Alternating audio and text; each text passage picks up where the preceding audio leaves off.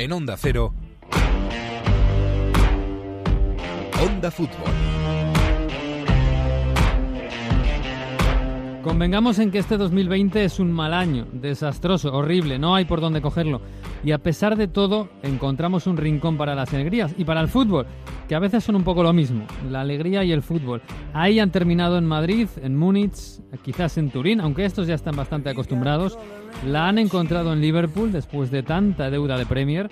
Y este fin de semana, además de Cádiz y de Huesca, además de Oporto y de Flamengo, de Río de Janeiro. Esta semana ese rincón para la felicidad lo han encontrado en Leeds. El Leeds United vuelve a la Premier 16 años después, 13 después de bajar a la tercera, dos después de fichar a Bielsa y a Víctor Horta y a Gaby Ruiz y a tantos otros. Y un año después de quedarse tan cerca, tan cruelmente. A veces en los peores relatos también hay algunos finales felices. Bienvenidos al episodio 45 de Onda Fútbol. En Onda Cero. Cómo termina, casi nunca termina en gol, casi nunca termina en gol, casi nunca termina en gol. El Messi hasta el fondo, casi nunca termina en gol. ¡Gol! ¡Casi nunca termina en gol! Onda Fútbol. Fútbol internacional con Miguel Venegas. Palla all'area di rigore, si gira Cassano, magico movimento, Balotelli, rete! Rete! David Villa darting through the middle. He's got it between the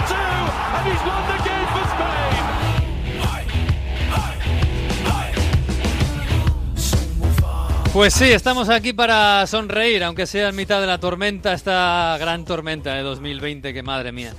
Pero nos deja nuestros pequeños rinconcitos para sonreír. Hola Jesús López, muy buenas. Hola, ¿qué tal? Muy buenas, ¿cómo estamos? Estamos bien, estamos bien. ¿eh? Está- al tan mal tiempo, pues, pues un poco de fútbol, la verdad. No tan bien como el Leeds, pero bien. No tan bien como la gente que está en Leeds, que no sé cuántos días lleva ya de celebración y lo que les queda. Eh, bueno, algunos sin guardar distancia de seguridad ni mascarilla.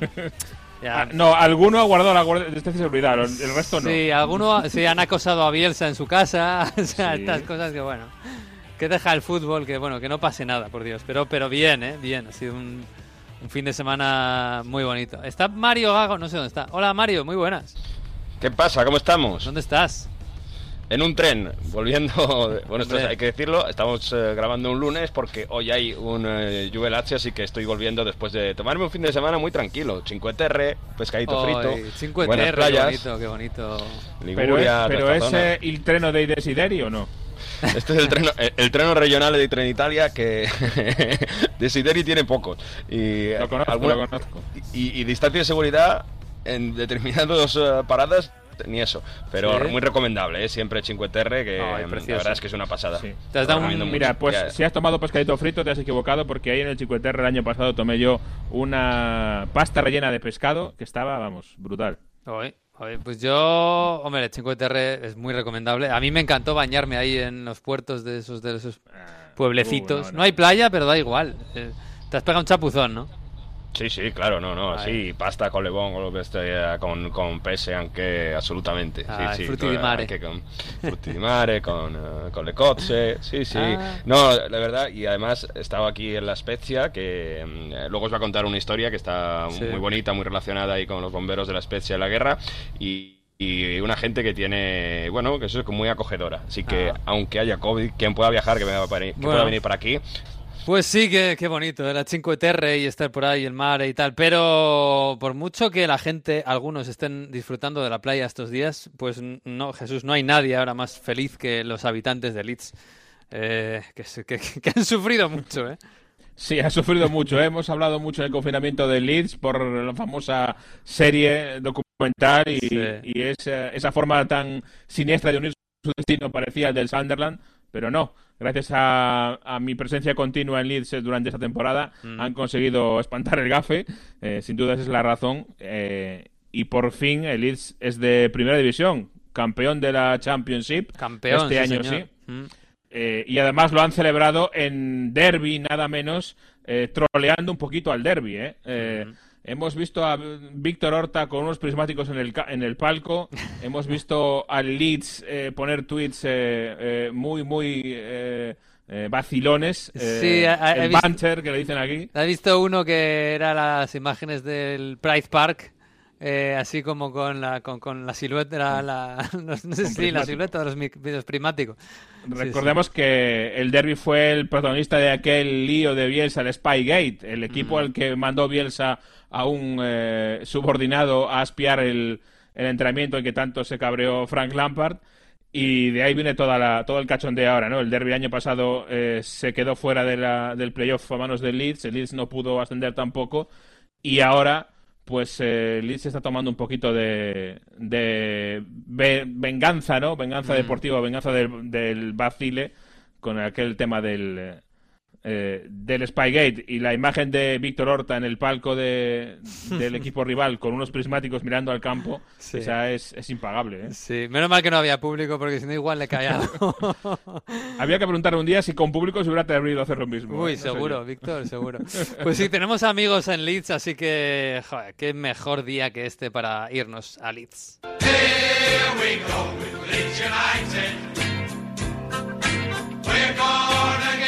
Boys are happy.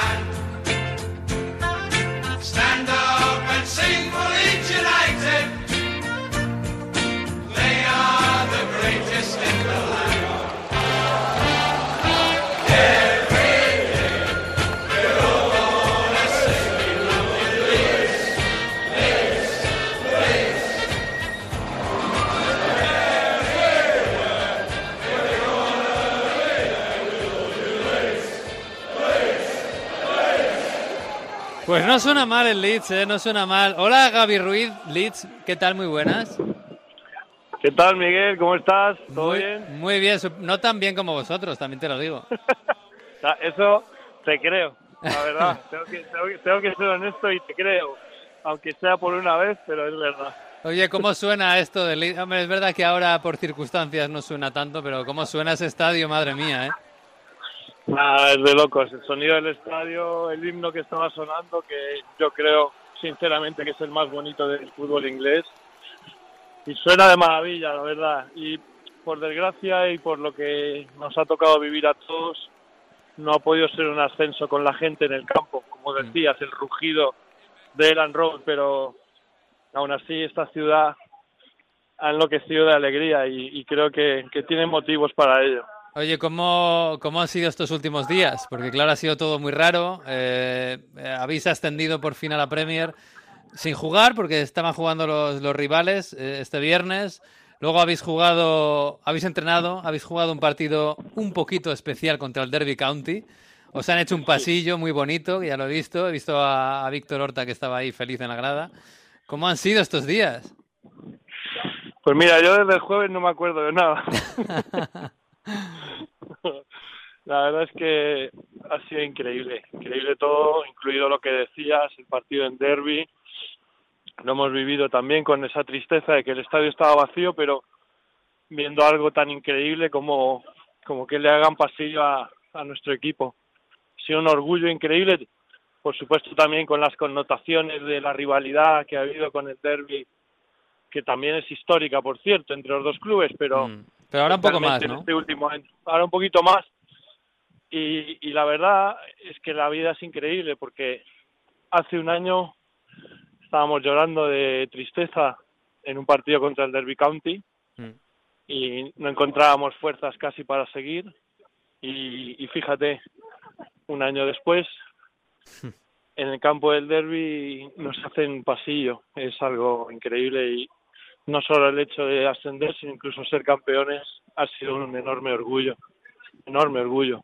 Yo, claro, eh, no me lo puedo imaginar cómo sentís ahora mismo en ese equipo, pero viendo lo que ha pasado los dos últimos años, eh, ese gran proyecto, llegar a convencer a Bielsa para que llegue al equipo, eh, ilusionar otra vez a una ciudad que estaba falta de ilusión, eh, estar líderes en segunda división y al final caer a la tercera plaza, entrar en el playoff, que pasen esas cosas que pasaron y al final, eh, como dices, quedaros a las puertas, este año volver a intentarlo y de repente una pandemia mundial que hace que se acabe el fútbol o, que se pare el fútbol.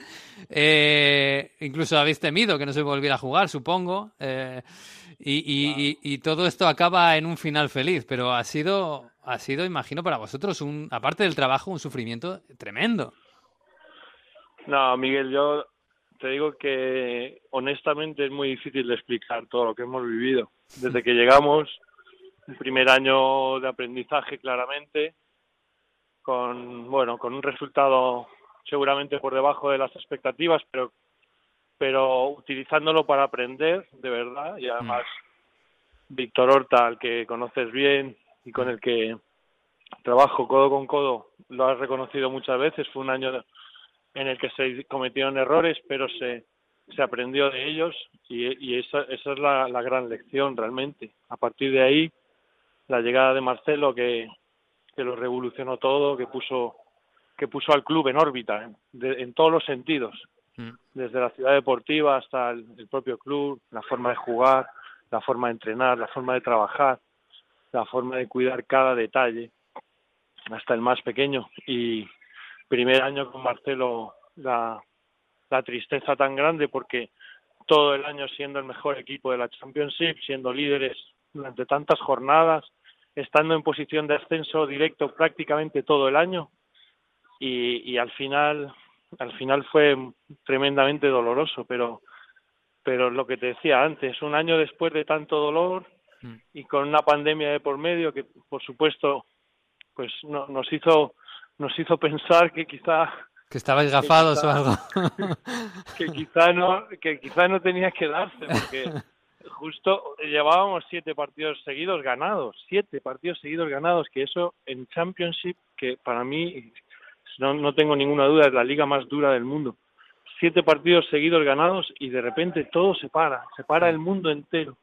Daba la sensación de que no podía ser, pero, pero no, no perdimos la esperanza. Mm. No perdimos la esperanza de, de ganar en el campo, por supuesto, porque en algún momento pensamos que podía suceder como, como en Francia, que anularan todo. En algún momento pensamos que a lo mejor decidían que todo acababa como estaba y entonces habríamos subido sin jugar. Mm. Tuvimos todo, todo tipo de ideas, pero nuestra, nuestro único sueño era con, conseguirlo jugando y al final se ha dado y, y, nada, y ahora esta ciudad es una, es una locura, una auténtica locura, como no, es, es difícil de explicar. Ya. Oye, tengo por aquí a Jesús López, que conoce bien esa ciudad, que está deseando pasear por la Marcelo Bielsa Way, creo que es Jesús. sí. Bueno, ya ha paseado, ¿eh? no se llamaba así, pero ya ha pasado claro, esta temporada con otro nombre. bastante por allí. ¿eh? Exacto, con otro nombre. ¿Qué tal? Muchas felicidades eh, por el ascenso y por haber conseguido vencer al gafe del documental también. El Sunderland sigue en ese en ese loop, en ese bucle ahí.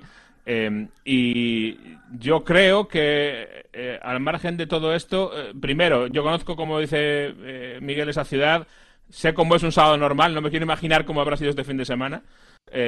Y, y, además de todo esto, em, ya entrando en lo deportivo, ¿Cómo se puede encarar un, una reconstrucción de la plantilla? Digo yo, no sé cuál es la idea, pero cuando cambias de categoría normalmente siempre hay eh, algunos cambios que hacer. En una situación tan rara y tan eh, especial como esta, eh, es muy complicado. ¿Cómo se, se planifica eso? Imagino que lo tenéis más o menos pensado, pero un poco también a ver qué nos encontramos todos ¿no? en este mercado de, de verano tan raro. Bueno, primero, ya que has hablado del documental, te digo que ese documental del que tantísima gente me ha hablado, porque toda la gente que conozco, o casi toda lo ha visto, ha tenido las agallas de verlo. Yo todavía no he podido, no he podido verlo, porque porque imagínate la, las emociones que, que, claro. que me despierta el, los pocos segundos que vi hace, bueno, cuando se estrenó, vi unos 10 segundos me puse a llorar, entendí que no podía verlo hasta que el disc no subiera, con lo cual ahora me voy a pegar el gustazo de verlo, por cierto. Y nada, ¿cómo se afronta la temporada en Premier? Pues con mucho respeto lo primero, porque tenemos claro que el porcentaje de equipos recién ascendidos que sobreviven en Premier es bajísimo. Sobrevivir a la Premier cuando vienes de abajo si tú miras las estadísticas es increíblemente difícil. Y, y por no extenderme demasiado, yo creo que una de las claves, como últimamente ha dicho mucho Víctor Horta, es aprovechar el momentum que dicen aquí.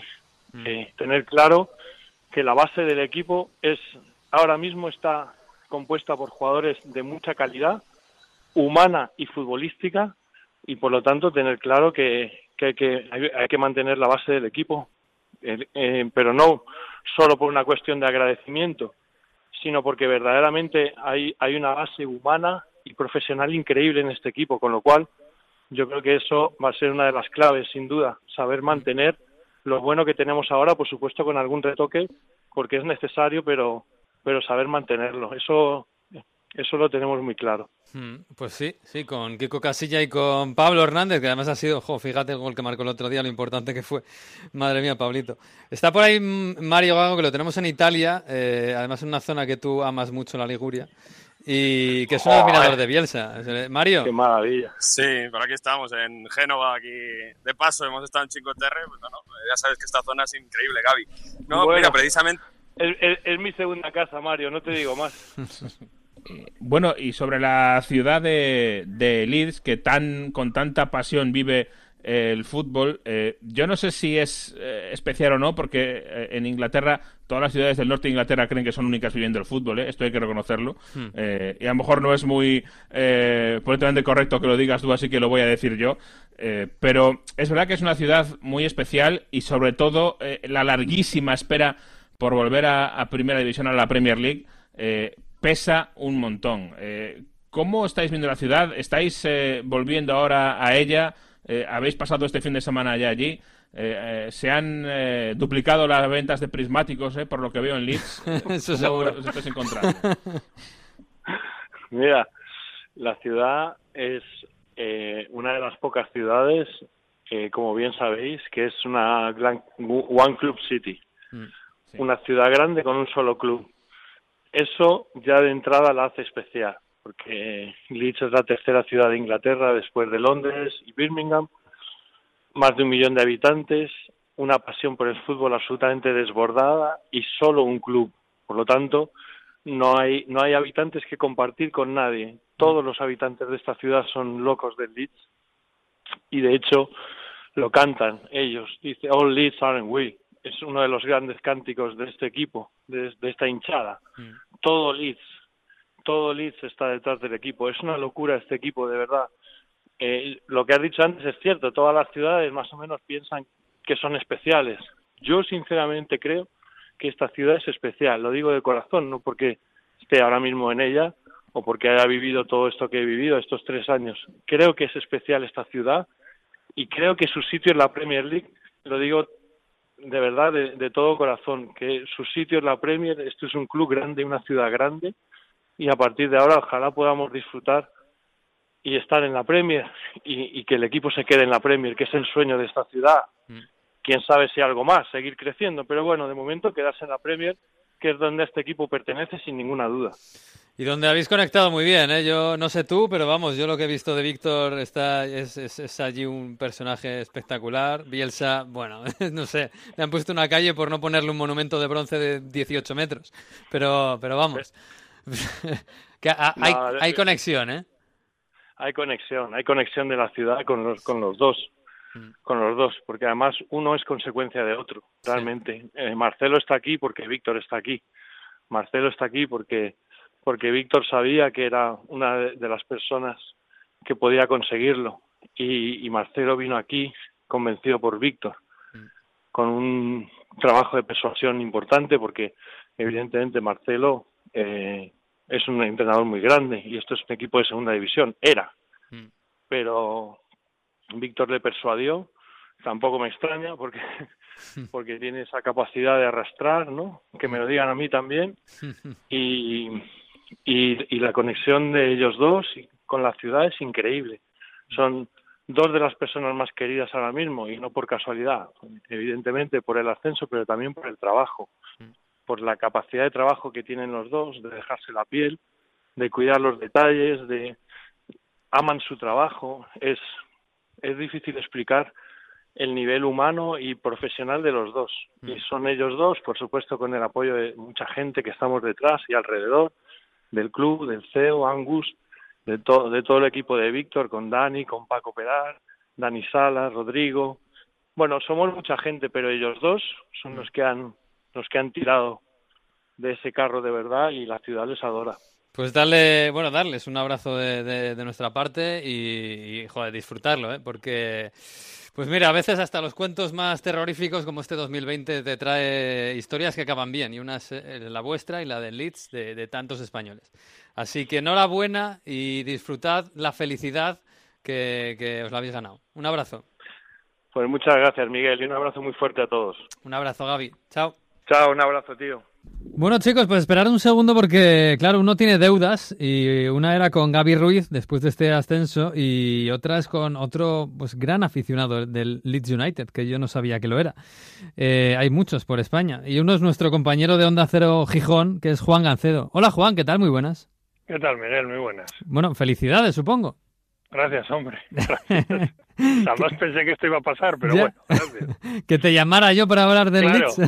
por doble motivo, que subiera el Leeds a la Premier, que parecía imposible, y que me llamaras tú para hablar de ello. Pero bueno, se agradece. Lo primero, ¿por qué eres del Leeds? Pues mira, desde chaval eh, siempre me gustó mucho el Leeds. Eh, mis años más jóvenes coincidieron con el Leeds campeón de la por entonces First Division con Howard Wilkinson en el 92. Ah, la primera la primera Premier. No, la, última, no Premier. Es verdad, la, última, no Premier. Mm. Sí, sí.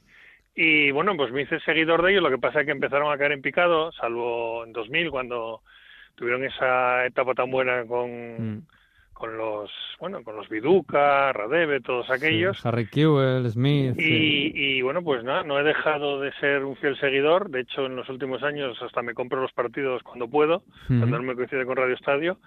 y, ahí estoy. Yo creo que es un poco mi lado friki. Como, como con tu propio club cuando estás trabajando no lo puedes desatar, no puedes cantar un gol.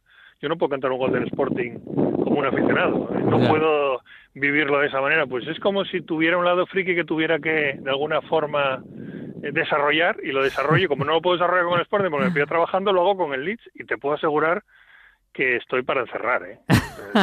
esta temporada ha sido, ya el año pasado ya fue tremendo y este año, bueno, este año ha sido una locura. Bueno, eh, claro, ¿cómo te iba a decir? ¿Cómo lo has vivido la, la última semana? Hablábamos con Gaby de todo lo que ha pasado el año pasado con los prismáticos, con Bielsa, eh, caes a playoff, eh, luego mm, pierdes el playoff, eh, volvemos o no volvemos eh, este año cuando parece que todo va bien, una epidemia mundial, que si se reanuda, que si no, no sé, o sea, nos ha dado un infarto a todos pues de no, Yo, te puedo asegurar que lleve muy mal el confinamiento por esto.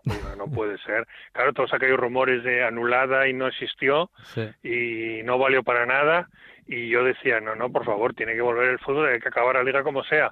Pues resulta que cuando empezó otra vez el fútbol, inmediatamente fue cuando dijeron que si por lo que fuera no pudieran acabar, que entonces que hacían lo de los puntos por partido. Hmm. Es decir, que estuve tres meses o dos meses y medio deseando que volviera el fútbol hmm. y después hubieran subido igual sin que hubiera vuelto. Con lo cual luego llegó otra vez el agobio de, de, al principio, que encima empezaron con derrota en Cardiff. O sea que lo llevado mal. Lo que pasa que sabes lo que pasa con el que es que es imposible que ese equipo no subiera. O sea, tú es que veas los partidos y es que son estadísticas que son de otra, de, parece de otro deporte. O sea, son veintipico tiros a puerta, perdón, por 25 tiros por partido, como 14 o 15 a puerta.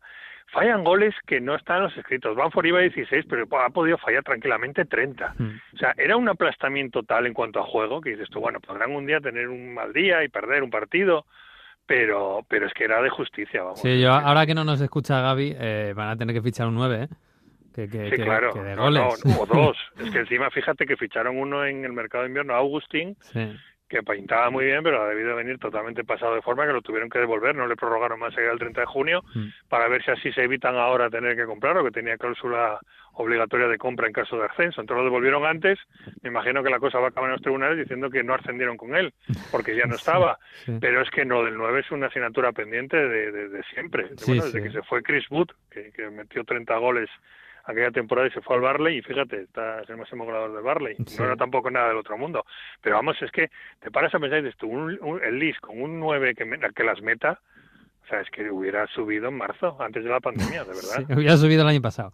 Pero lo que pasa es que sí es verdad, sí es verdad que Banford es el típico delantero que le gusta a Bielsa mm. y que le pide al delantero más que meta goles que, que, sea el primero en, en apretar mm. arriba.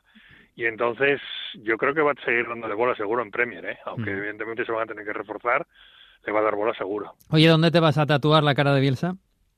Ah, Bielsa es Dios, te lo digo de verdad. Es que tú fíjate el equipo que ha cogido. ¿eh? Lo decía Víctor Horta en alguna entrevista, y es que son jugadores que no eran ni, ni, ni, medio notables en, la categoría.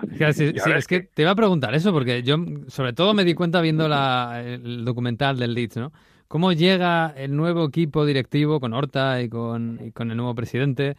¿Y cómo llega Bielsa? Y la afición está en un momento de letargo, de falta de ilusión no sé, no sé si siquiera se llena el campo y de repente esto empieza a cambiar. Tú has vivido ese cambio, ¿no? Sí, mira, yo a mí me recuerda mucho lo que pasó en el Sporting con Manolo Preciado, que era una tristeza total alrededor del club, tantos años en segunda, llegó Manolo Preciado y levantó al Sporting. Bueno, pues Bielsa ha sido, evidentemente, salvando las distancias, el Manolo Preciado del Leeds.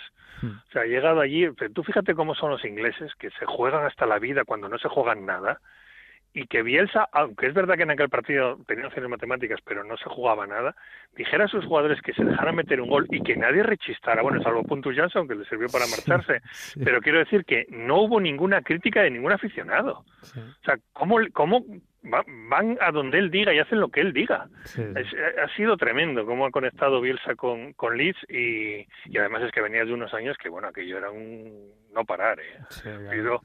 Hace 13 años el equipo bajó a tercera, claro, así que...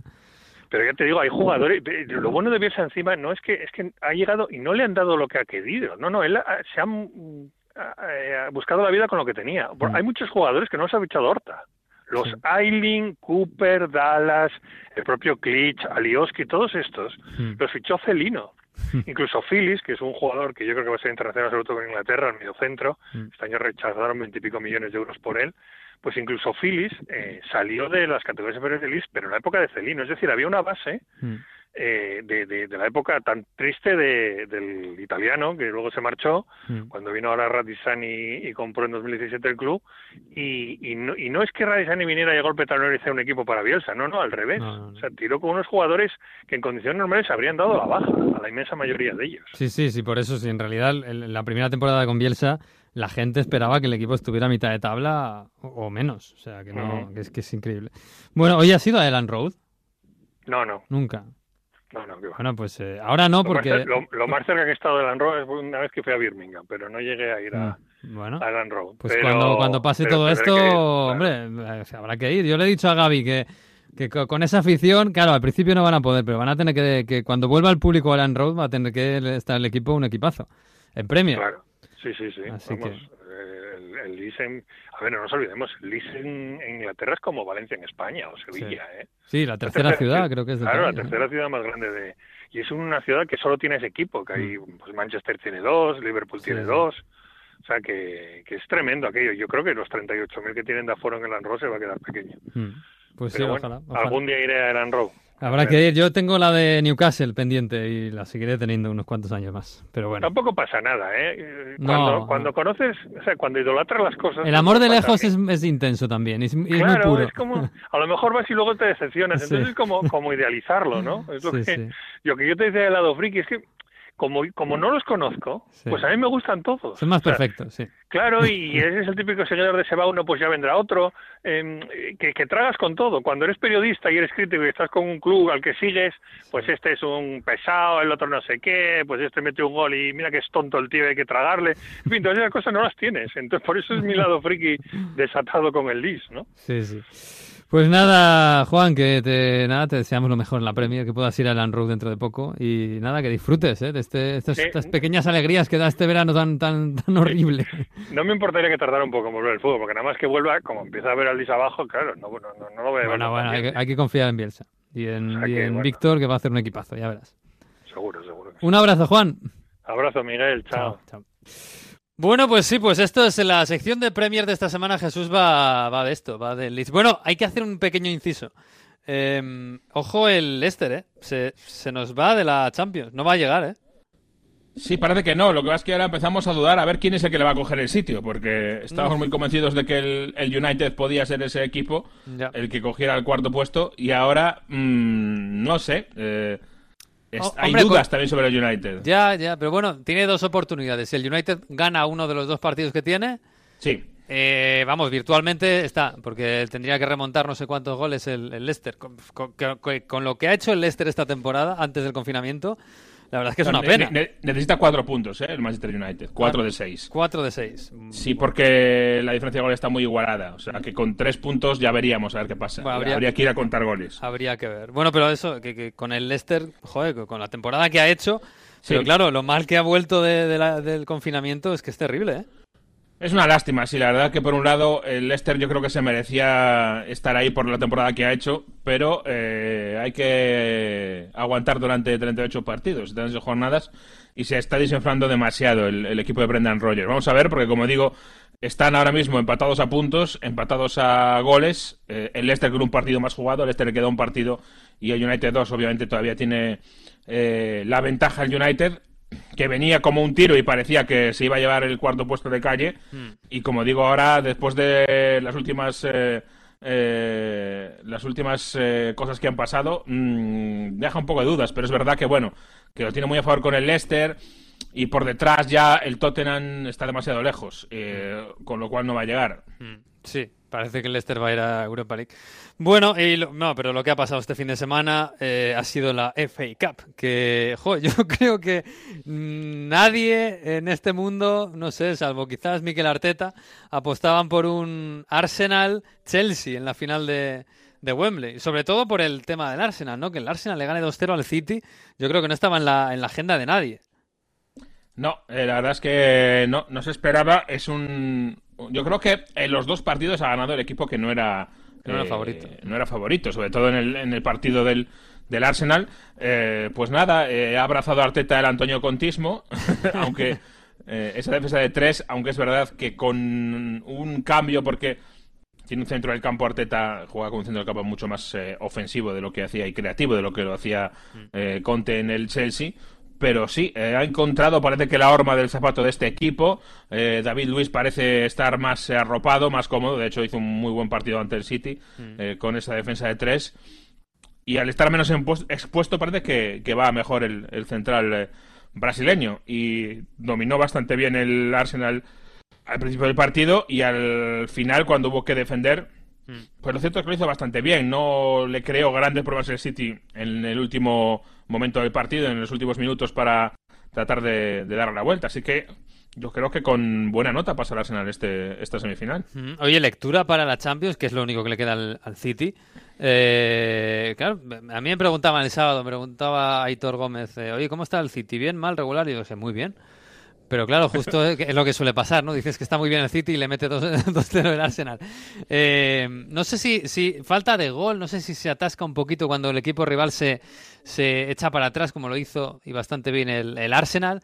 No sé si es que no está Agüero, pero no sé si hay que sacar alguna lectura de este partido. A ver, es verdad que sigue en búsqueda de, de línea defensiva el, el City este año, porque no nos recordemos que ahora está jugando Eric García, eh, Laporte ha vuelto. Mm. Eh, Eric García, lo ha jugado, ha jugado todo lo que ha podido jugar desde que, desde que hemos vuelto al fútbol. ¿eh? Es, otro, otra novedad, es algo que, que, va cambiando y va buscando Guardiola, pues porque no ha encontrado una línea, eh, digamos, bien asentada, una línea defensiva. Está ahora reapareciendo de nuevo Mendy mm. por la izquierda, que desde las lesiones no ha sido nunca más el mismo. De hecho, se veía algunas opciones que parecía que eh, la consigna de Arteta, que le conoce bien, era eh, forzar al City a dejar a salir por la izquierda con Mendy. Se veía muchas jugadas que parecía que el Arsenal presionaba a los demás y dejaba un poco más libre a Mendy. Este es el típico truco para que sea ese jugador el que le dé salida al ataque del, del City y, y, eso supongo que Arteta analizaba que sería más favorable al Arsenal que ataque a Mendy que no que ataque cualquier otro del, City. Mm. Em, y por ahí yo creo que se, se explica un poco eh, el tema del City atrás, que no ha encontrado la línea, no tiene una defensa consolidada, ha estado casi todo el año jugando con Fernandinho, que es un jugador reconvertido central, ahora está probando con Eddie García, que es un chaval joven muy prometedor, pero que a lo mejor no tiene las horas de vuelo ¿no? que tienen otros. Sí, sobre todo que ha pasado de no jugar casi nada a jugarlo todo. Claro, claro, y eso es eh, significativo. Y luego en ataque, como dices, falta Kun Agüero, eh, de Bruyne sigue siendo el jugador tan clarividente como siempre, pero es verdad que le está faltando en este vuelta de confinamiento un poco de chispa. Mm. Eh, David Silva pues está en el camino ya de salida, mm, no ha encontrado yo creo Guardiola eh, la forma de suplir bien a, David Silva, Magres que, que, estaba bien. El otro día a mí no me gustó demasiado y, Gabriel Jesús, pues sí, es el suplente del Kun con todas las con todas las letras, ¿no? Es la alternativa incluso no llega. Estaba pensando ahora en Bernardo, eh, que empezó la temporada como un tiro, incluso la temporada pasada, y ahora no sé si está también un poco un poco menos fino, ¿no? Sí, no ha sido un buen año de, Bernardo Silva, la verdad. Todo se ha, todo se ha dicho. Eh, no está siendo un buen año de él comparado con el año pasado que nos dejó a todos eh, eh, con, la boca abierta, claro. Mm, le está faltando al, City, yo creo que arriba, sobre todo acierto y alguien que esté en racha goleadora buena. Hmm. Cuando ha estado Sterling le ha ido bien, cuando ha estado el Kun lo ha ido bien, pero ha habido fases en la temporada que para mí no ha estado bien yo sigo pensando que le ha pesado muchísimo al City ese inicio tan fulgurante del Liverpool que le dejó muy prontos con muy poquitas opciones. Eh, y el, City ha estado un poco penando toda la temporada y ahora que parecía que llegaba el momento que podía verse arriba, pues le sigue costando un poco en ataque, yo creo, esa, esa regularidad. Y claro, si lo sumamos a que en defensa pues han mostrado fisuras, todo el mundo obviamente le juega a eso, a cerrarse y a mm. buscarle las espaldas en la defensa. Y eso es lo peor que le puede pasar al City, claro. Sí, desde luego. Bueno, pues eh, tomará nota el Madrid, supongo, que tiene que remontarle en la Champions dentro de nada, tres semanitas. Eh, y la otra semifinal, es decir, el rival del Arsenal, salía del United Chelsea, donde efectivamente, eh, yo creo que te lo decía el otro día, basta que empecemos a hablar muy bien, muy bien del Manchester United para que empiece a caer, porque los dos siguientes partidos del United no solo no ha salido bien el resultado, sino que han jugado mal, porque venían jugando muy bien. Sí, es verdad que aquel eh, equipo que nos estaba seduciendo con ese centro de campo Matic, Pogba y Bruno Fernández ha ido cayéndose. Es verdad que a algunos jugadores los ha rotado muy poco Solskjaer. Yo no sé si por ahí mm. podemos encontrar alguna eh, alguna explicación. Eh, ahora lo, de David De Gea en esta semifinal ha sido también sorprendente para mal, porque vuelve otra vez a cometer dos errores, sobre todo el segundo, un error grave, y vuelve otra vez a abrir un debate o sobre todo abrir una inseguridad sobre eh, la portería del, United. Estoy acordando mucho de Dean Henderson estos días, cada vez que me acuerdo de ti, de, lo que contabas de Henderson. Sí, sí, porque em, es una situación delicada. United tiene que convencer a Dean Henderson para que siga cedido en el Sheffield United o equipo similar y no busque una salida, un traspaso a otro equipo grande de la Premier cuando empieza a tener a lo mejor alguna alguna oportunidad en ese sentido y que espere a que David De Gea acabe su etapa en, en Manchester para, para coger la alternativa. Claro, eh, a lo mejor se cansa de esperar a Dean Henderson. Es una situación difícil para el, para United también. Pues sí, pues sí, pues bueno, al final el Chelsea que es muy irregular, pero es verdad que tiene muy buenos días y el domingo tuvo un muy buen día contra el Manchester United y va a jugar esa final contra el Arsenal. ¿Qué día es la final? Es, en agosto ya, ¿no? El 1 de agosto. El 1 de agosto. 1 de agosto, como siempre, Mm. Eh, es el último gran partido de, la élite del fútbol en Inglaterra. Eso no ha cambiado en, esta mm. ocasión. Por cierto, qué, qué, pena me ha dado ver Wembley vacío, ¿eh? con lo grande que es eso.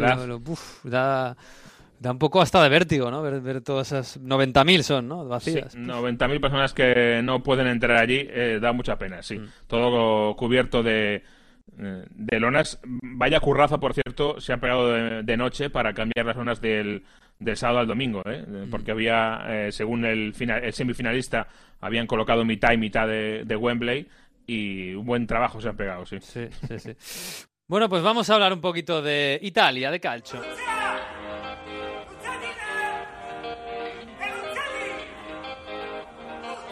Una cosa da dirti da tempo, ma non ho mai trovato il momento. Potrei farlo qui, non mi importa se questa gente mi guarda ridendo. Giuro l'altra notte è stato bello, non esci più dal mio cervello. Non basterebbe un solo anello, tu vali più di ogni gioiello. E chissà se quando parti poi ritorni. Mario, estás por ahí, ¿no? Aquí estamos, ti volevo dedicare, ha detto oh. temazo. Esto es la hemos puesto ya en Onda Fútbol otra vez, ¿eh? porque es una canción que sonaba ya durante el invierno, pero está pegando fuerte ahora también en verano. También está J-Ax metido, como no, aunque eh, aparece en una estrofa.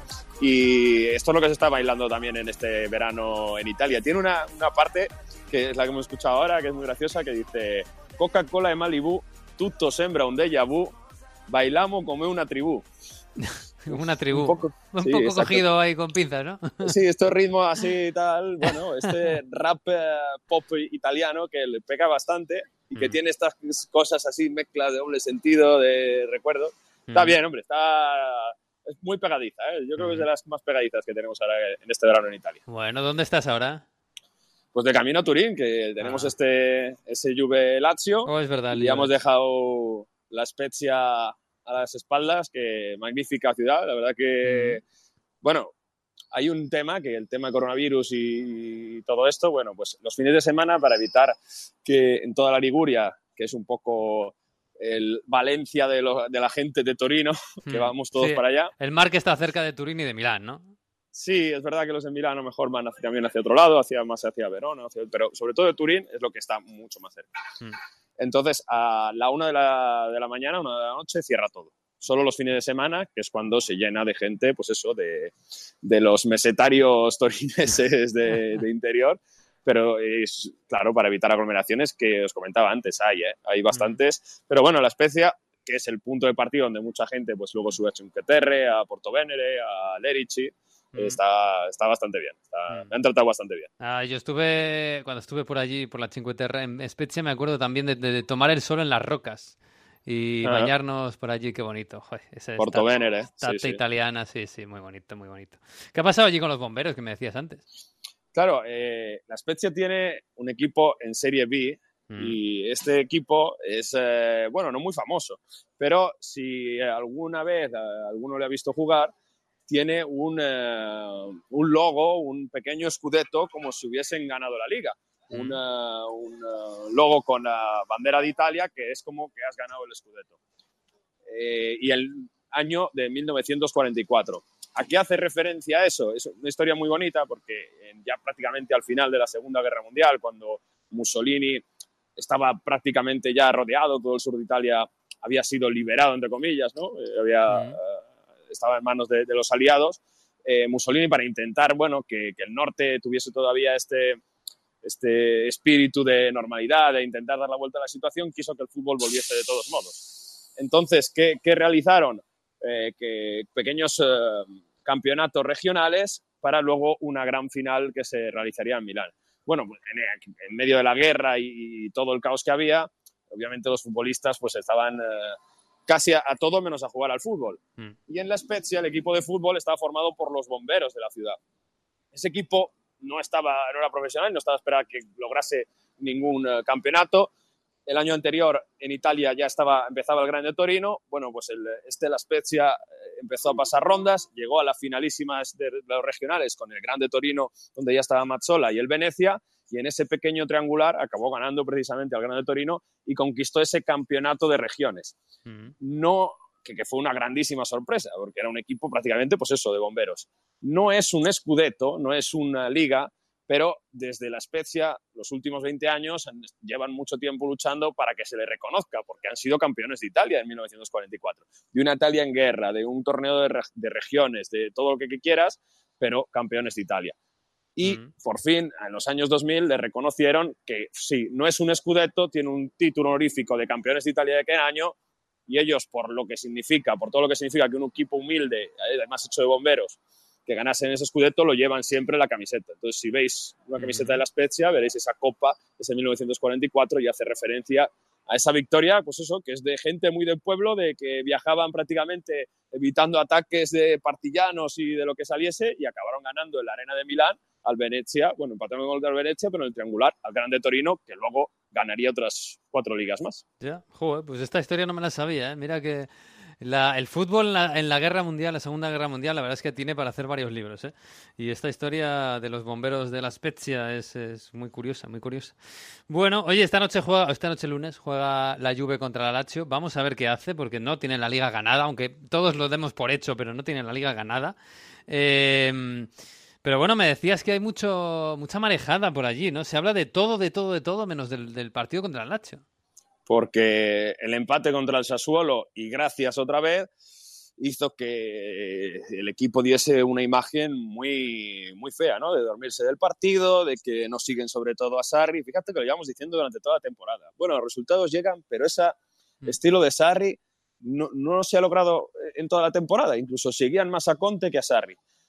Eh, cuando tú te pones eh, de nuevo ganando y parece que cierras el partido 0-2, que marca Higuaín, y bueno, otra vez parecía que iba a pasar lo de Milán, porque es que el Sassuolo arrolla, arrolla en varios minutos al, al, conjunto de a la Juve. Luego al final lo salva Alexandro en un córner, pero y el, el, partido acaba 3-3, pero se vio por momentos otra vez dominado. E insisto, eh, muchos futbolistas importantes del banquillo de la Juve no siguen a Sarri y, y no entienden su manera de gestionar la plantilla, los partidos y el vestuario. Y es algo que también está pasando con gente de la directiva. Mm. Si al final Sarri lo muestra, a pesar de todos los problemas que, teniendo, que está teniendo, pero que no hay ninguna sorpresa y se lleva el Scudetto y sobre todo elimina al Olympique Lyon en el octavo de final de Champions League, que le daría acceso a esa final en, en Lisboa, en Lisboa, todo indica que Sarri va a tener el tiempo, el proyecto y la calma para de nuevo empezar bueno, pues eh, a ver si el segundo año, eh, con, uh, con, más tiempo, puede poner esa Juve que domine más los partidos, ¿no? que no sea arrasada en, en, posesión de balón por Sassuolo y Atalanta, con todos los condicionantes. Pero como haya una sorpresa gordísima, en el sentido de que se le vaya el escudeto de las manos, cosa muy, muy, muy no, difícil. Es muy difícil. Además, porque ahora la Juve va a tener un calendario más, más tranquilo. ¿eh? Mm. Va a tener que la Sampdoria, Udine Sampdoria, me parece, antes, luego ya del último partido que sí que tiene que jugar contra la Roma en casa. Eh, si no se le va el Scudetto y sobre todo si, aunque no logre la Champions League, logra competir. Mm. Eh, o sea, elimina al, al Lyon porque es, la primera gran piedra en el camino porque tiene que remontarlo. Exacto. Exacto. Y luego tiene Manchester City o Real Madrid. Mm. Si tú pierdes muy mal, es decir, si el Real Madrid o el Manchester City le gana 3-0 y el equipo no compite, mm. ahí sí, sí que puede hablar de traer otro entrenador. Mm. Que ahora mismo la gente de la Juventus, los aficionados, que por cierto no soportan a Sarri tampoco, cualquiera de la Juve que vayas preguntando por Turín dice no lo soporto, no aguanta a Sarri por estas formas que tiene. Mm. Bueno, pues lo que está sonando más es Pochettino, que está libre. Y que tiene novias, ¿eh? Por todo el mundo. es verdad que, que, que, bueno, las novias no todas tienen el banquillo libre, pero al final tiene, uf, tiene un cartel tremendo ahora mismo.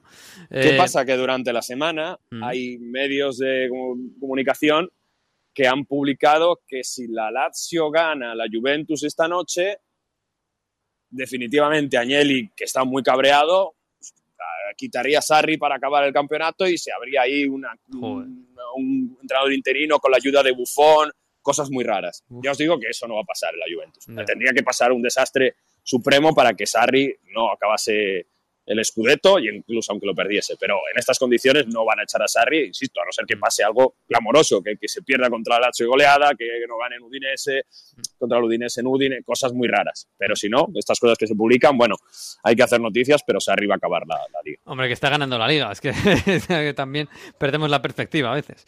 Eh, en Turín pasan estas cosas, sí, sí, y, y, y, insisto con el clima que hay, que es que vas a cualquier club juventino y demás, y comentarios en redes sociales, tienen que echarlo ya, o sea, la gente no aguanta Sarri. Si ya ganando, si ya con, dejando dudas, perdiendo las dos finales, hay un clima muy caliente contra claro, Mauricio si, si, si, encima ya perdiera, pues ya ni te cuento. Bueno, oye, eh, me decías que suena Zapata muy fuerte para la Juve, el delantero del Atalanta, que sigue haciendo goles incluso aunque haya jugado menos partidos este año.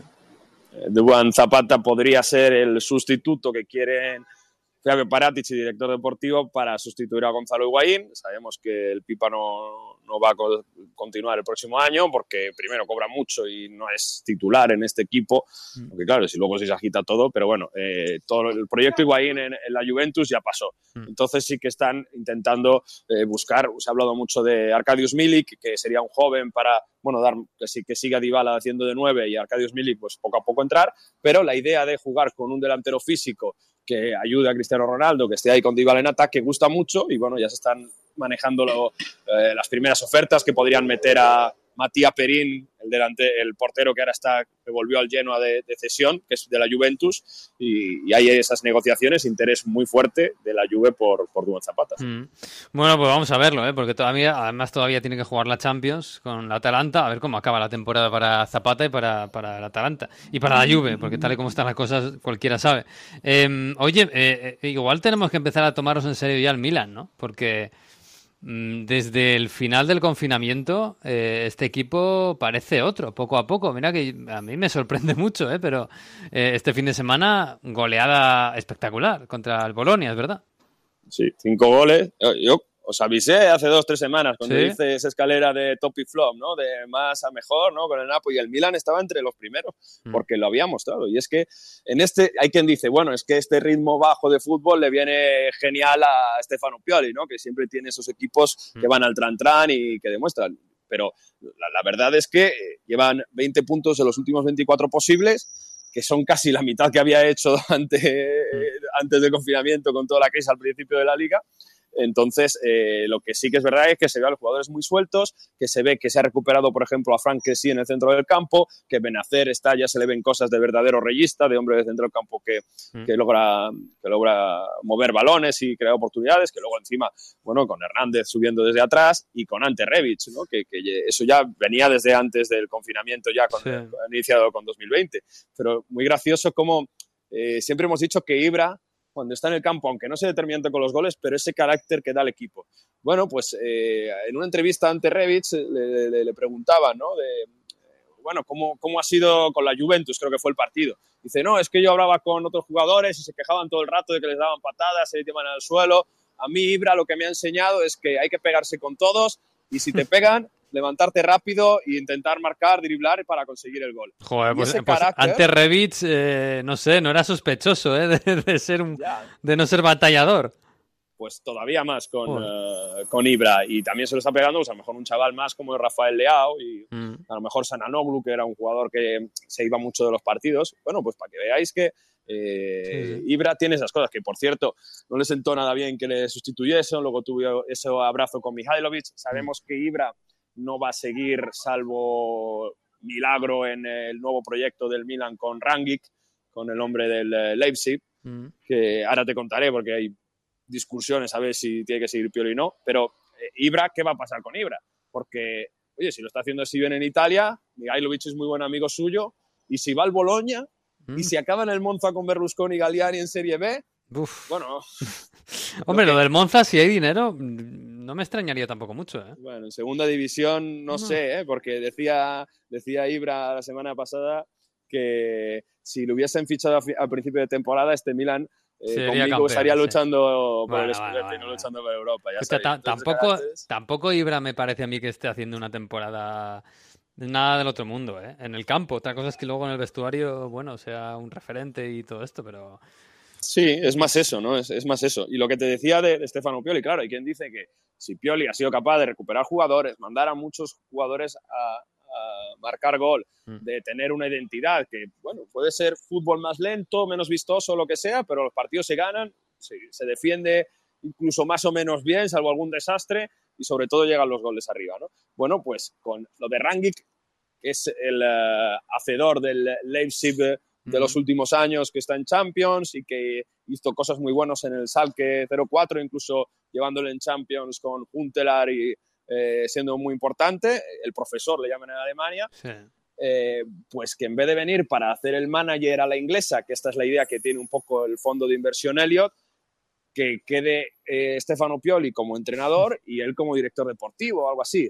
Claro, la idea de Rangic parece que viene para hacer su proyecto, se hablaba de Svolay del Salzburg, eh, se hablaba de Jovic, de que ya está construyendo el equipo para hacer lo que él quiere, no para lo que Stefano Puyoli quiere o, seguir con ese proyecto.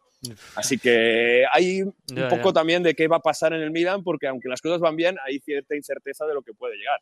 Pero y aquí ya se hacen informes de cómo es Rangui. Ya todo el mundo tiene claro que apenas acabe la Serie A se va a presentar en, en Milán. Bueno, pues no sé, hombre, es verdad que ha mejorado con Pioli, pero hombre, yo creo que este Milan, eh, más, más que seguir una buena estela que tenga ahora, lo que necesita es un proyecto. Un proyecto a largo plazo.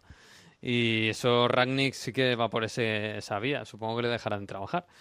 Pero bueno, hemos visto tantas veces esto de nuevo proyecto. Sí, eso también es verdad. Hmm. Y, luego caer. Va a ser importante que acaben por delante de la Roma en la clasificación. ¿Por qué? Eh, porque, claro, el Napoli ya va a jugar Europa League por ganar la Copa Italia.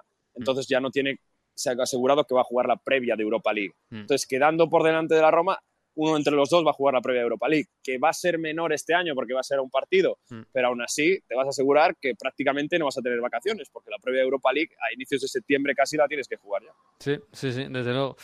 Bueno, pues nada, por cierto, 30 años de, de- de Roberto Baggio a la Juve, ¿no?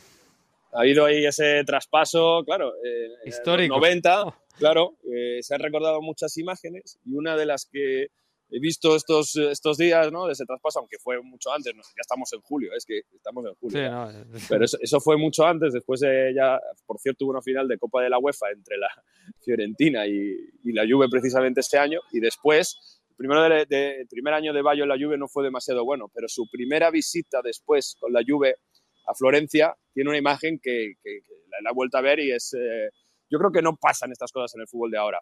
Bayo no juega un buen partido, casi todo, todo el rato le, le silban y demás. Tiene un penalti a favor la Juve y Bayo pide no tirarlo, no quiere tirar el penalti y además eh, se aparta tranquilamente, lo dice. Sustituyen a Bayo después de hacer un partido regular, le tiran una bufanda de la Fiorentina desde la grada, él se agacha a recogerla con total naturalidad y se va con la bufanda de la Fiorentina tranquilamente al vestuario, cabeza baja, tranquilo, y se va como diciendo, no, no, yo me he ido a la Juve por todas las circunstancias, todo lo que sea, pero yo a la Fiorentina respeto y me quedo con la bufanda.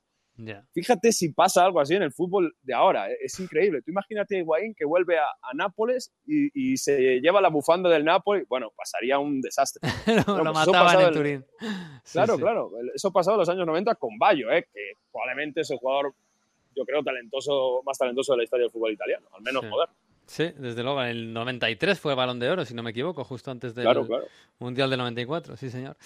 Bueno, qué bonito. Pues nada, pues eh, señores, eh, cuídense mucho. Yo la semana que viene no sé si me van a escuchar por aquí o ver. Que va a ser que no, ¿no? Ah, Yo- Yo te, te he puesto los dientes largos con el Sí, sí, ojo, pero Y ahora- mucho, ¿eh? Lo de la 5 Terre y la Spezia, uff, dicho yo, yo necesito mar, necesito un poquito de vacaciones y playa. Pero bueno, esto va a seguir, ¿eh? Esto va a seguir. Así que nada, cuidarse bien, cuidaros y, y nada, la semana que viene más, porque Italia, Inglaterra todavía sigue, España no, pero vosotros seguís. Así que un abrazo, ¿eh? Un abrazo, Miguel, cuídate. Chao, chao.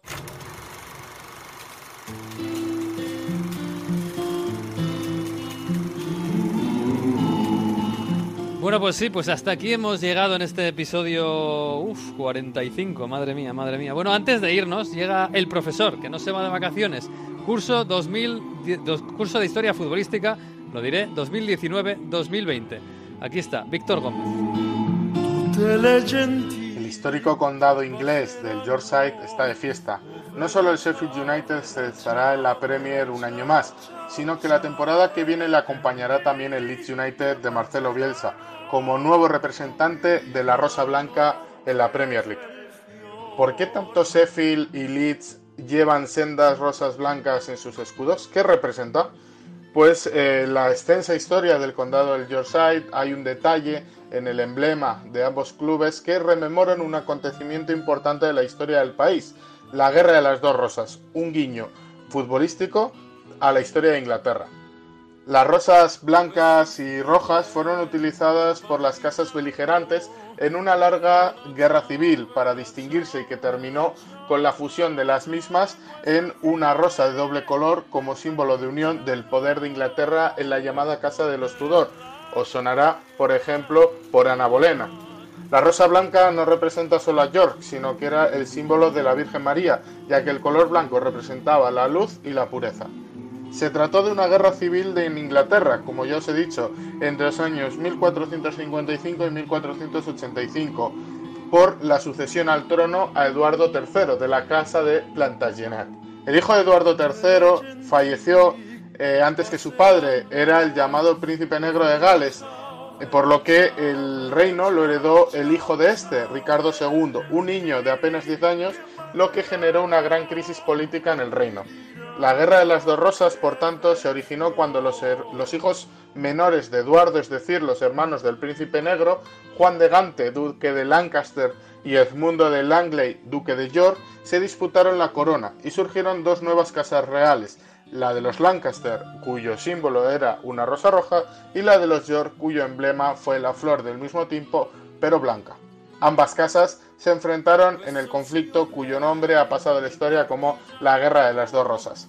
Siempre fieles a su tradicionalismo, en el fútbol inglés el enfrentamiento entre el Leeds United, que porta la rosa de los York, y el Manchester United se denominaba popularmente el Derby de las dos rosas, que volverá a disputarse el año que viene. Incluso el Manchester City en su nuevo escudo recuperó la rosa roja de los Lancaster, una representación simbólica de un evento histórico pasado, que refleja la todavía rivalidad latente, no solo deportiva, que mantienen las dos ciudades, Leeds y Manchester. De nuevo, en Onda Fútbol, fútbol e historia. Pues sí, ese Leeds histórico, como no, que nos recuerda a Víctor Gómez con su cuaderno de Heródoto, que es una maravilla seguir aprendiendo de, este hombre. Así que nada, pues la semana que viene eh, seguirá Onda Fútbol. Yo a lo mejor no, yo creo que estaré por otros lares en, esta, en España, me iré a la playa, pero Jesús y Mario van a seguir por aquí pues dando cuenta de lo que pasa en el fútbol internacional, que todavía va a seguir un poquito más. Y después volveremos con la Champions y esto no va a parar. Así que la semana que viene, a partir de la una más o menos, en Onda 0.es, en todas las redes, en todas las plataformas, estará colgado el episodio 46 de Onda Fútbol. Hasta aquí el 45. Disfruten del fútbol y de este verano loco. Y adiós.